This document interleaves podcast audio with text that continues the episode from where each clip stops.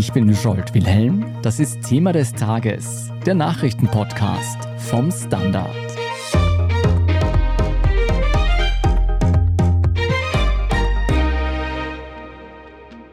Ein Immobiliendeal platzt und am Ende sind eine Million Euro verschwunden. Das Brisante daran, im Zentrum dieses Deals steht Österreichs Ex-Bundeskanzler Christian Kern. Ein Wiener Bauunternehmen wirft ihm jetzt schweren Betrug vor. Doch die Sache ist kompliziert. Worum es bei den aktuellen Betrugsvorwürfen gegen Christian Kern geht und ob etwas an ihnen dran ist, darüber sprechen wir heute.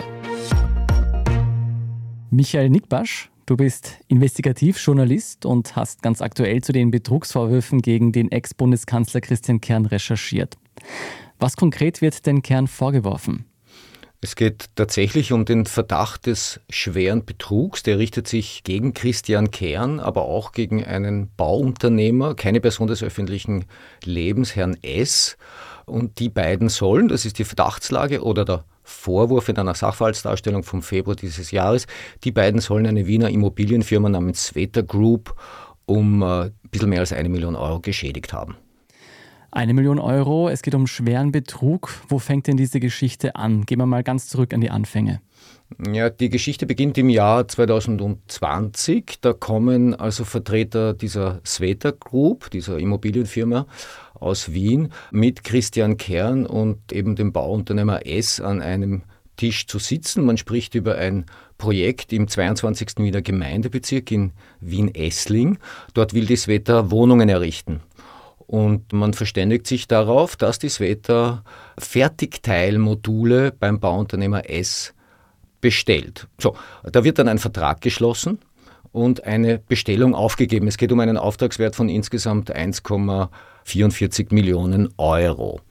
Das, was an dem Geschäft noch in dem Fall dazu kam, war, und hier kommt jetzt Christian Kern ins Spiel, war, dass eine Christian Kern nahestehende Firma, eine Wiener GmbH namens Blue Minds Living, die wurde in diesem Vertrag der die Errichtung von 27 Wohnungen regelte, als Zahlungsabwicklungsstelle eingetragen. Das heißt, die Sveta-Gruppe zahlte nicht direkt den Herrn S. oder seine slowakische Firma, die da beauftragt wurde, sondern über den Umweg einer Christian Kern nahestehenden Firma.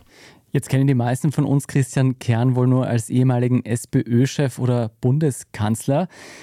Wie kommt Christian Kern überhaupt dazu, dass er im Zentrum eines Immobiliendeals steht? Christian Kern bewegt sich jetzt seit seinem Abgang aus der Politik in der Geschäftswelt. Er ist selbstständiger Unternehmer und Investor, macht Technologie-Startups, beteiligt sich an einer Solarglasfabrik in Deutschland.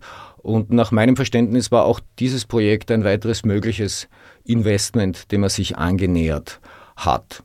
Das halt in dem Fall offenbar jetzt in Streit endete. Bevor es im Streit geendet ist, hat es ja offenbar sehr gut ausgesehen mit diesem Deal.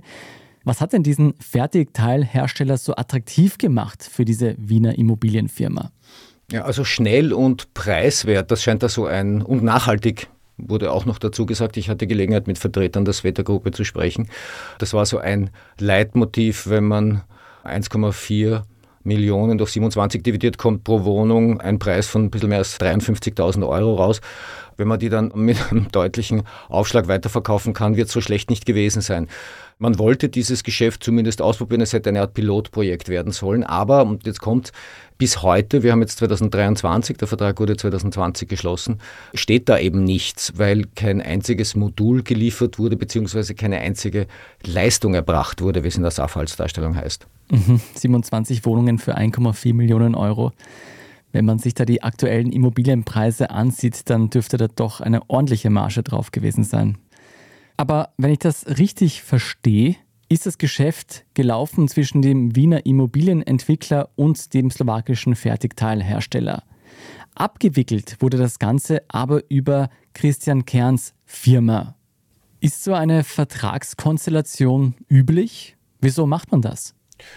Äh, nun gut, also am Ende wollten wohl alle, die an dem Geschäft teilgenommen haben, Geld verdienen. Und insofern würde ich die Konstruktion jetzt nicht als üblich oder unüblich bezeichnen. Sie war zumindest komplex, weil in letzter Konsequenz hat also eine Wiener Immobilienfirma bei einer slowakischen Firma einen Bauauftrag vergeben. Die Teile für den Bauauftrag, diese Wohnmodule, Stahlkonstruktionen, die sollten in äh, einer Fabrik in Bosnien-Herzegowina hergestellt werden und dann eben nach Wien geliefert und hier errichtet werden.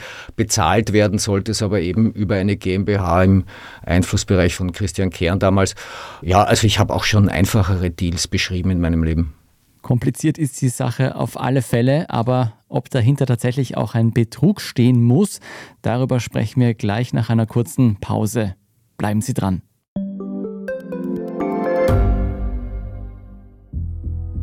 Was ich nicht nachvollziehen kann, ist, warum an jedem Unrecht immer ich schuld sein soll.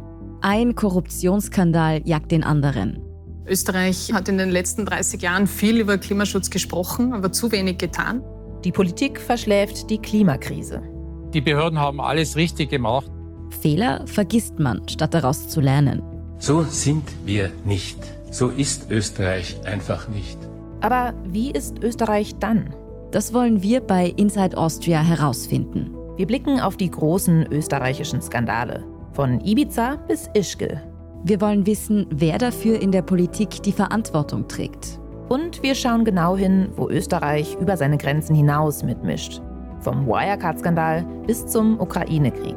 Das ist Inside Austria von Standard und Spiegel. Jeden Samstag eine neue Folge, überall, wo es Podcasts gibt.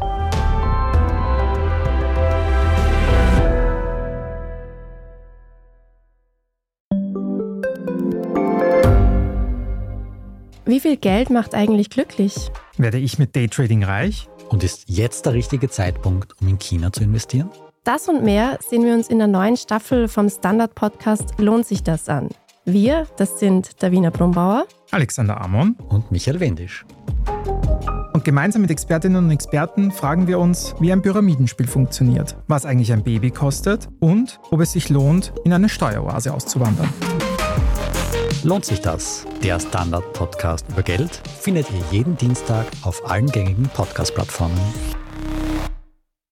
Michael, wir haben es vor der Pause gehört. Christian Kern steht im Zentrum eines sehr komplexen Immobiliendeals, der dann in die Hose gegangen ist. Wann und an wen und wie viel ist dann zum ersten Mal Geld geflossen? Ein Teil der Geschichte ist derzeit nur zu erzählen, nämlich, und das ist dokumentiert, also im Zeitraum März 2021 bis Juni 2021 überwies die Sveta Group 1,004 Millionen Euro auf ein Wiener Bankkonto dieser Blue Minds Living GmbH. Äh, bis hierhin ist das quasi dokumentiert. Die Grundlage waren zwei Rechnungen der slowakischen Firma. Diese wurden quasi bezahlt. 1,004 Millionen Euro sind knapp 70 Prozent des eigentlichen Auftragswerts von 1,44. Also da ist schon Geld geflossen, nur offenbar ist in weiterer Folge nichts passiert. So, und das führt jetzt zur ganz zentralen Frage, was wurde aus der Million Euro? Was wurde aus der Million Euro? Ich habe dazu natürlich Christian Kern gefragt, weil schließlich ist ja diese Million Euro in eine Firma geflossen, die in seinem Einflussbereich steht. Habe über seinen Anwalt eine Stellungnahme angekündigt bekommen, die mir noch nicht vorliegt, aber ich kann jetzt schon sagen, welche zentralen Feststellungen es da geben wird. Erstens, das Geld wurde weitergeleitet an den Geschäftspartner, Herrn S., an den eigentlichen Auftragnehmer, der das eben errichten sollte, und zwar zur Gänze ohne Einbehaltung einer Provision. Und zweitens, soweit ich das verstanden habe, hat Christian Kern bzw. eine ihm nahestehende Firma selbst in dieses Projekt investiert, also sprich in die Fertigung von Modulen, selbst in Bosnien und Herzegowina. Aber dieses Geld sei offenbar auch verwirtschaftet worden. Da geht es um ein paar hunderttausend Euro. Das heißt, wir haben einerseits das Geld, das Sveta überwiesen hat und andererseits die Finanzierungen einer Christian Kern Firma, die da ebenfalls, ich sage jetzt mal, verwirtschaftet wurden. Das heißt, Christian Kern sieht sich selbst als Geschädigten in diesem Deal. Ganz genau, er sieht sich selbst als Geschädigten und bestreitet auch vehement jede Schädigungsabsicht oder jede Involvierung in eine Betrugsnummer. Das sei auch ganz klar gesagt. Also diesen Vorwurf lässt sein Anwalt Paul Kessler nicht unwidersprochen stehen. Was wäre denn für Kern herausgesprungen, wäre der Deal glatt gelaufen? Also zunächst einmal wollte er nach meinem Verständnis ja selbst da auch mit investieren in diese Technologie, in, dass man quasi einen modularen Wohnungsfertigteilmarkt erschließt. Das war sicher ein Aspekt. Ein zweiter war, es gab auch einen Optionsvertrag, der entstanden ist, der Christian Kern bzw. dieser Blue Minds Living, das Recht eingeräumt hätte, sich direkt an diesem Projekt in Essling zu beteiligen, also an den 27 Wohnungen, die da errichtet werden sollten. Aber wenn das erfolgreich gewesen wäre, dann wäre das sicher auch äh, Geschäft zu machen gewesen. Aber dazu kam es eben nicht und diese Option wurde auch nie gezogen. Jetzt gilt natürlich für alle Beschuldigten in dieser Anzeige die Unschuldsvermutung. Das ist sowieso klar. Und nehmen wir mal an, Kern hat tatsächlich kein Geld veruntreut und er hat sich keines Betrugs schuldig gemacht. Muss er für diesen gescheiterten Deal trotzdem eine Art Verantwortung übernehmen oder ist er vertragsbedingt dazu verpflichtet? Er hat letztendlich auch diesen Deal eingefädelt, wenn ich das richtig verstehe. Ja, das glaube ich, das sieht da jede Seite ein bisschen anders, wer denn jetzt schlussendlich wen mit wem an den Tisch gebracht hat. Das überrascht mich jetzt auch nicht, dass hinten auch die Wahrnehmungen zu sowas auseinandergehen. Er hätte ein Geschäft machen können, das war zumindest die ursprüngliche Annahme, wenn er sich an dem Projekt in Wien beteiligt hätte, an dem Wohnungsprojekt in Wien. Das ist nicht geschehen. Er selbst hat eben auch Geld verloren nach eigener Darstellung durch Investitionen in die Technologie. Ich habe jetzt von allem, was ich gesehen habe, keinen Hinweis anzunehmen, dass Christian Kern in irgendeiner Form tatsächlich an Betrugshandlungen beteiligt gewesen sei. Es gibt jetzt derzeit auch keinen Hinweis, dass überhaupt ein Betrug passiert ist. Das gilt natürlich auch für den Bauunternehmer S.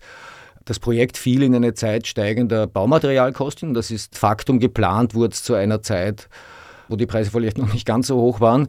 Also wenn jemand bei einem wirtschaftlichen Projekt Schiefbruch zum Beispiel erleidet, weil er es falsch kalkuliert hat, ist das jetzt für sich genommen natürlich kein Betrug. Ein Betrug wäre es, wenn etwas ganz anderes mit dem Geld geschehen wäre.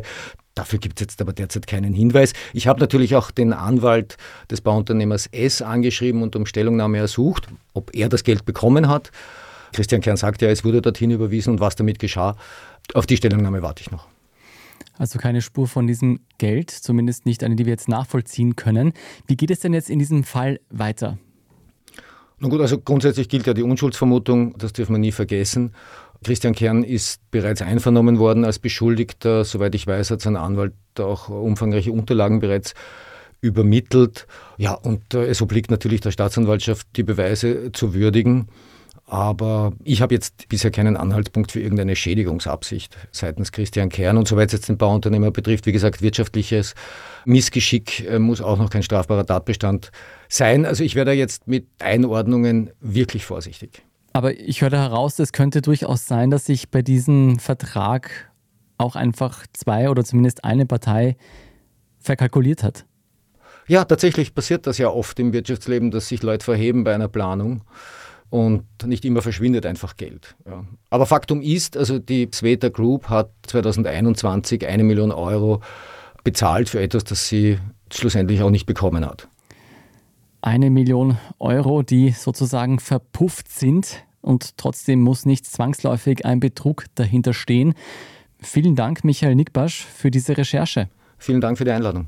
Wer noch mehr zu dieser Geschichte erfahren will, der findet dazu die aktuelle Berichterstattung auf der Standard.at.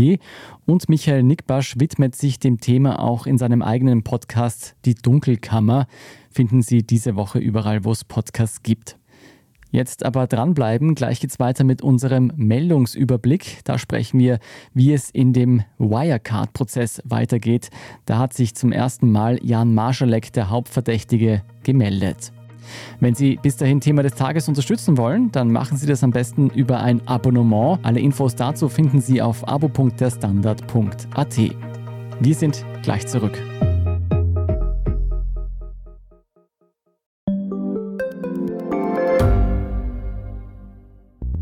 Schaffen wir es noch, die Erderhitzung zu stoppen? Wie verändert künstliche Intelligenz unser Leben? Wie werden wir in einer heißeren Welt leben, arbeiten, urlauben? Und wann fahren Autos autonom?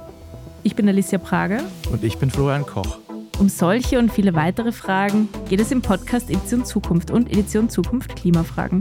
Wir sprechen mit Expertinnen und Experten und diskutieren Lösungen für die Welt von morgen. Jeden Freitag gibt es eine neue Folge.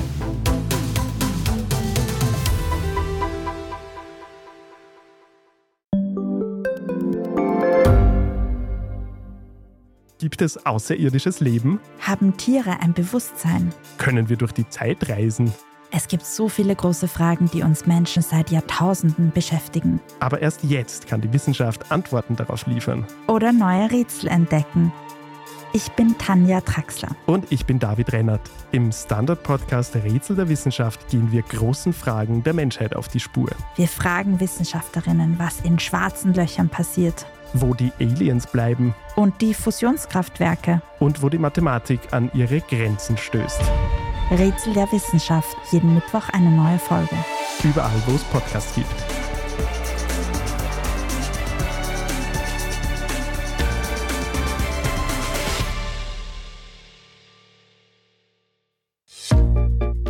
Und hier ist, was Sie heute sonst noch wissen müssen. Erstens, im Wirecard-Prozess hat sich einer der meistgesuchten Österreicher der Welt zu Wort gemeldet. Jan Masalek hat einen Brief an ein deutsches Gericht geschrieben, in dem er sich zum laufenden Strafverfahren äußert. Zur Erinnerung, Wirecard war eine Firma, die Online-Zahlungen abgewickelt hat. Dabei sollen aber bis zu 2 Milliarden Euro veruntreut worden sein. Dafür muss sich unter anderem der ehemalige Wirecard-Chef Markus Braun vor Gericht verantworten. Masalek ist als ehemaliger Finanzchef eine Schlüsselfigur in dem Fall. Doch er ist seit Jahren untergetaucht. Es gab Spekulationen, dass Masalek nach Russland geflüchtet oder sogar gestorben sein könnte. Mit dem aktuellen Brief hat Masalek aber nun ein Lebenszeichen von sich gegeben. Darin weist er die Vorwürfe der Staatsanwaltschaft zurück und belastet einen wichtigen Zeugen im Prozess. Wer mehr zu dem Wirecard-Fall wissen möchte, der hört sich am besten Inside Austria an. In unserem Schwesterpodcast haben wir dem Skandal eine ganze Serie gewidmet. Inside Austria finden Sie überall, wo es Podcasts gibt. Zweitens, die Inflation in Österreich hat im Juni 8% betragen. Das ist ein leichter Rückgang im Vergleich zum Vormonat. Ein Grund zur Entwarnung ist das aber nicht, wie viele Wirtschaftsexpertinnen sagen. Denn besonders bei Lebensmitteln ist die Teuerung in Österreich weiter hoch. Das fällt besonders im Vergleich mit Deutschland auf, wo Lebensmittel durchschnittlich rund 10% günstiger sind. Die zuständige Wettbewerbsbehörde in Österreich will die Lebensmittelbranche deshalb genauer unter die Lupe nehmen und bis zum Herbst mehr über die Hintergründe herausfinden. Wie sehr man als einzelne Person oder Familie von der Inflation betroffen ist, kann höchst unterschiedlich sein, je nachdem, wie der Wocheneinkauf aussieht oder ob man im Alltag Auto oder Öffis nutzt. Deshalb haben unsere KollegInnen aus dem Standard-Datenteam ein Tool entwickelt, mit dem sie ausrechnen können, wie sehr die Teuerung einen persönlich betrifft. Diesen Inflationsrechner finden Sie auf der Standard.at oder über den Link in unseren Shownotes. Und drittens, das WLAN oder Wi-Fi, über das wir im Internet surfen, Arbeitsmeetings abhalten oder Katzenvideos schauen, könnte bald noch schneller werden. Denn der neue Standard WLAN 7 ist gerade in Entwicklung. Der soll dann eine Datengeschwindigkeit von 30 Gigabit pro Sekunde ermöglichen. Das ist mehr als dreimal so viel wie bisher. Allerdings muss dabei auch der persönliche Internetvertrag mitspielen, denn da ist für Privatanwender meistens bei einem Gigabyte pro Sekunde Schluss. Und wer sich für das superschnelle WLAN interessiert, sollte auch genau auf seine Router, Laptops und Smartphones achten, denn zunächst werden nur wenige und teure Geräte den neuen Standard unterstützen. Wenn in der Entwicklung aber alles gut geht, könnte WLAN 7 schon nächstes Jahr freigegeben und dann langsam aber sicher immer breiter verfügbar werden. Und dann, so das große Versprechen der Technologie, könnten auch Netzwerkkabel in Büros und zu Hause überflüssig werden. Abwarten. Mehr dazu und zum aktuellen Weltgeschehen finden Sie wie immer auf der Standard.at. Falls Sie Feedback haben für uns bei Thema des Tages oder auch für alle anderen Podcasts von der Standard, dann schicken Sie uns das gerne an podcast.derstandard.at. Unterstützen können Sie uns mit einer guten Bewertung bei der Podcast-Plattform Ihrer Wahl oder wenn Sie uns über Apple Podcasts hören, auch mit einem Premium-Abonnement. Hier können Sie unsere Arbeit direkt unterstützen. Ich bin Scholt Wilhelm. Danke fürs Zuhören, Baba und bis zum nächsten Mal.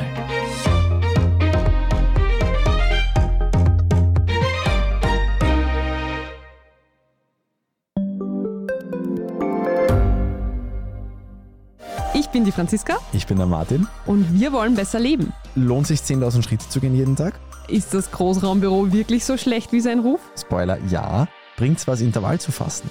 Wir fragen die, die es wirklich wissen und probieren es auch gleich selber aus. Bei Besser Leben, jeden Donnerstag eine neue Folge.